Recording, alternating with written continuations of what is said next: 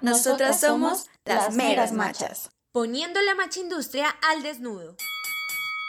Hola, hola a todas y todos, bienvenidas y bienvenidos a un especial de las meras machas. Mi nombre es Lucía y me pueden encontrar en redes sociales como arroba lucifirefly. Yo soy Maps y me encuentran en Instagram como MP Suárez 1. Y yo soy Laura y me pueden encontrar en Instagram como arroba laura.calderón raya al piso. Y también nos pueden encontrar en Twitter como arroba las meras machas.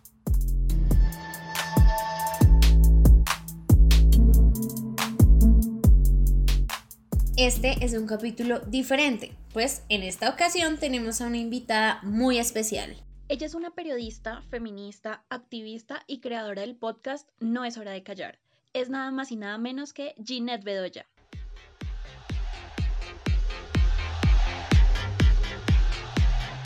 Es hora de una entrevista con las meras machas.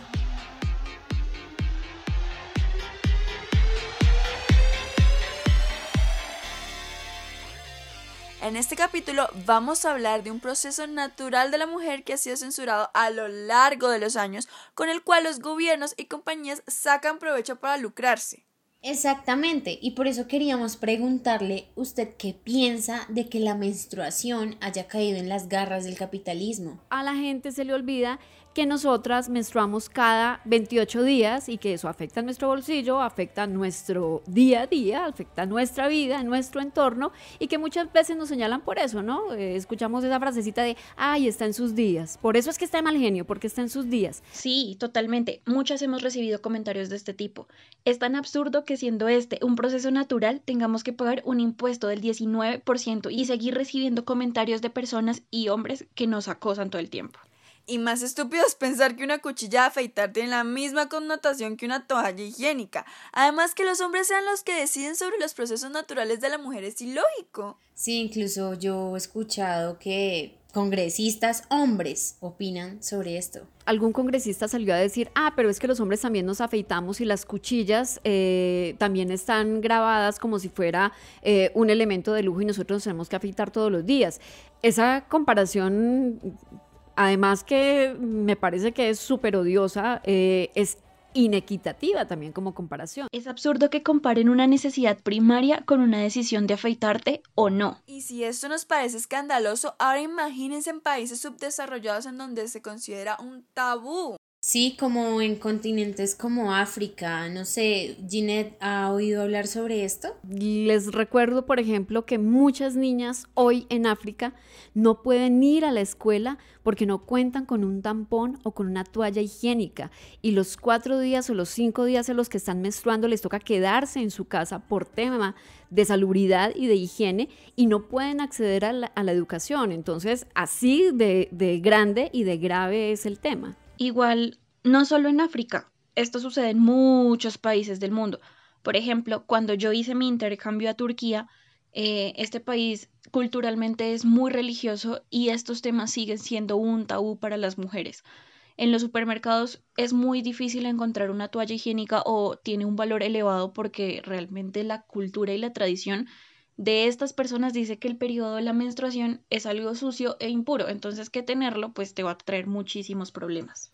Pero no nos vayamos tan lejos, sigamos hablando de nuestra realidad en Colombia. Ah, aquí nomás, en Cazucá eh, hay un gran problema porque eh, niñas entre los 12 eh, y adolescentes de 16 años no tienen cómo adquirir un paquete de toallas higiénicas. Y sí, es que el hecho de ponerle impuesto a este tipo de productos limita su adquisición y es un problema que aqueja a miles de mujeres. Nosotras desde las meras machas queremos preguntarle ¿Cuál es el deber del Estado para garantizarle ese derecho a todas las mujeres? el gobierno, eh, sea este o el gobierno que venga o el Estado en sí, piense que en algún momento tenemos que brindar ciertos artículos que son necesarios eh, e indispensables eh, de forma gratuita.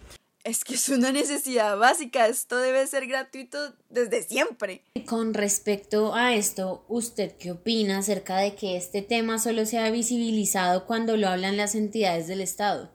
Pues miren, como les eh, dije, estos temas no tienen que estar precisamente en el ojo del huracán para que hablemos de ellos, porque sencillamente hacen parte de nuestra vida diaria. Mientras ustedes nos están escuchando, hay unas niñas o en Chocó o aquí en Cazucá o en el Pacífico Sur colombiano que no tienen los 4.700 pesos de un paquetito de, toallas, que son las más económicas, 4.700 pesos con 10 toallas que se van en dos días eh, imagínense, ni siquiera tienen eso para poderlo adquirir y ese es un gasto que toca hacer mensualmente y que lamentablemente nunca tenemos en el radar para realmente brindar eh, eh, soluciones. Lamentablemente el Estado no brinda apoyo suficiente para las mujeres más vulnerables del país. 4.700 pesos es económico si lo vemos desde una perspectiva de privilegio, cuando todo te lo han dado pero es un precio demasiado excesivo si hablamos de mujeres que no tienen el ingreso suficiente ni siquiera para adquirir alimento y que al igual que las demás menstruan cada mes. Entonces, cuando tú haces la, cuenta de 4.700 por 12 meses, contando solo que hay una mujer, es realmente costoso. Y es injusto que comparen un proceso natural como lo es la menstruación con una elección personal tanto para el hombre como para la mujer que es afeitarse. Así es, es que creo que todas estamos totalmente de acuerdo, porque no es justo pagar un IVA del 19%. Es más, el gobierno debe hacer algo al respecto. Igualmente, pues los hombres no tienen derecho a establecer el precio de algo que no utilizan porque naturalmente no pueden. Y recordaré a los caballeros que no es lo mismo eh, un paquete de toallas higiénicas que una cuchilla de afeitar, que hay una gran diferencia. Gracias, Ginette, por brindarnos este espacio. Nos oímos en una y recuerden que estamos en Twitter en arroba las meras machas. Chao, chao.